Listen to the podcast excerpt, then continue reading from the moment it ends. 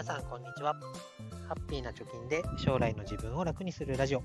ハッピチョキ今日もやっていこうと思います。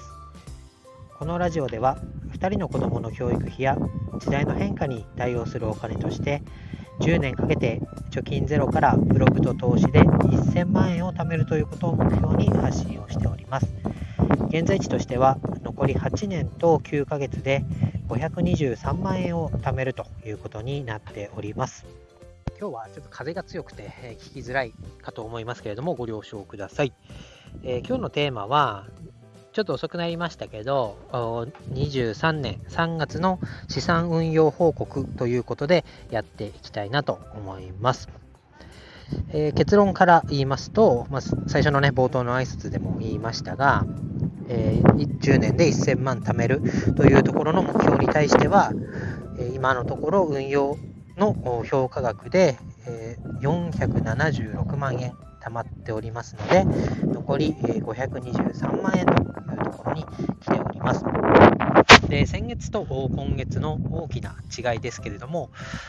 ジュニア NISA ですね、今年で、え制度が終わってしまうジュニア NISA に、え50万円ほど入金をいたしました。なので、え、今年のジュニア NISA の限度額、えー、子供2人分合わせて160万円ありますけれども、えー、残りが110万円の投資可能額となっております。でこの110万円を、まあ、残りね、もう早いもので今年も9ヶ月しかありませんけど、9で割ると、1月あたり12万円を貯めていけば、入金していけば、満額投資が可能ということになります。まあ、12万円ってね、とても 簡単にほいって出せる金額では私にとってはないんですけれども、コツコツと少しずつでもね、1万ずつでも2万ずつでも距離を縮められるようにしていきたいなと思います。で、えー、主にですが、投資信託、インデックス投資をメインに投資をしております。で、3月は、クレディ・スイスの金融不安のところで、アメリカのね、金融市場にも大ダメージというかね、金融不安といって上がったり下がったり、こう押して引いてを繰り返すようなところで、私自身の運用成績としても、先月と比べると利益が4万3000円減っちゃいました。しかしながら、まあ、評価額としてはプラスの22万6000円ということで、まあ、これがね、投資をしてなければ、まだ利確はしてないんですけど、まあ、利益として自分にもたらされていなかったよということで、やっぱりこう貯金だけでは今後ね、えー、不利になるというか、投資を絡めて運用していくのがいいんじゃないかなと思います。でビットコイン、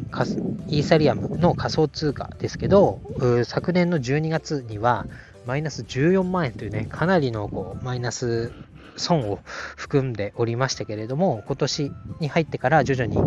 えー、評価額が安定して上がってきていて、えー、現在地としては、えー、評価額がマイナス3万円というところまで、まあ、マイナスの差が縮まってきています。で仮想通貨から派生した NFT というプロジェクトもだんだんと全てね今まで集めていた NFT を売っ払って NFT から退散している人が増えてきてるよなんていう話もされていますし Twitter のプロフィール画像に貼る用の NFT PFP なんて言ったりしますけどそういうのもトレンドがね一旦終了したんじゃないかということも言われてます、えー、とにかくですね NFT 初めはお金が儲かるというところでドカッと人が入ってきた。という、まあ、側面はありますけど、そこが仮想通貨の、まあ、状況が、市場がね、冷え込んできているというところや、その NFT のね、発行する母体がいっぱい増えるとか、発行されても、その後の運営がうまくいっていないプロジェクトが増えるというところで、えー、徐々にこう陰りが見えてきたような気がしています。でしかしながら、3月、私はですね、2枚フリーミントで NFT もらいました。で1つが、えー、LLAC というね、えー、リブライキャキャットっていうフリーランスの学校の周平さんが運営している NFT の、えー、ファウンダーであります、うむこさんが書いたもの。もう一つは、ザ・マフィア・アニマルズというコレクションの中のジェネラティブのものを1枚もらっております。どんな絵だったかっていうのはブログの URL 貼っておきますので、ぜひ見に来てください。仮想通貨の話をメインに今日はしましたけども、まあねえー、さっき言ったジュニアニースとか積立 NISA っていうのは継続して続けています。でこれは始めてから3年余りが経って、徐々にこう、福利の効果じゃないですけど、まあ、運用しているだけで、その日々のプラスマイナスを経ていくごとに運用益がだんだんと大きくなってきてるなっていう実感が徐々に生まれてきています。で、えさらには楽天で楽お買い物をした時に発行される楽天ポイントの通常ポイントで積み立てをしている EMAXIS スリム米国株式がありますけど、そちらの投資の軍資金が5万5000円を超えたということで、これも去年の4月なのでちょうど1年ぐらいになるのかな？なりますけど、軍資金が5万5000円に到達したと。で、さらにそれを運用することによって、今5万7000円ぐらいになっているということで、まあ、1ポイント1円で本来使える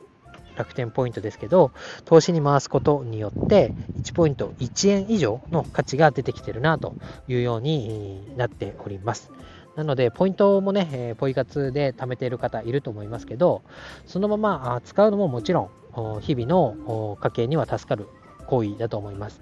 さらに一歩進んで運用に回してみるというところもやってみるとですね、まあ、すぐに使わなくていいやと思ってるポイントが、ポイント自身で稼いでくれるっていうような効能もありますから、ぜひやりたい、やってみたい方はね、え私のブログで講座解説方法貼っておきますので、ぜひ参考にしてみてください。ということで、今日は簡単になりますけど、3月の運用成績の振り返りということでお届けしました。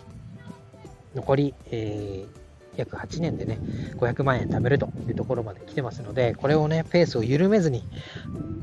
10年と言わずね、あと2、3年で1000万円貯まれば、えー、万々万々歳かなと思いますので、えー、節約プラス自分で稼ぐというところを、まあ、主眼に置きながら、えー、コツコツとやっていきたいなと思います。ということで今日は以上です。バイバイ。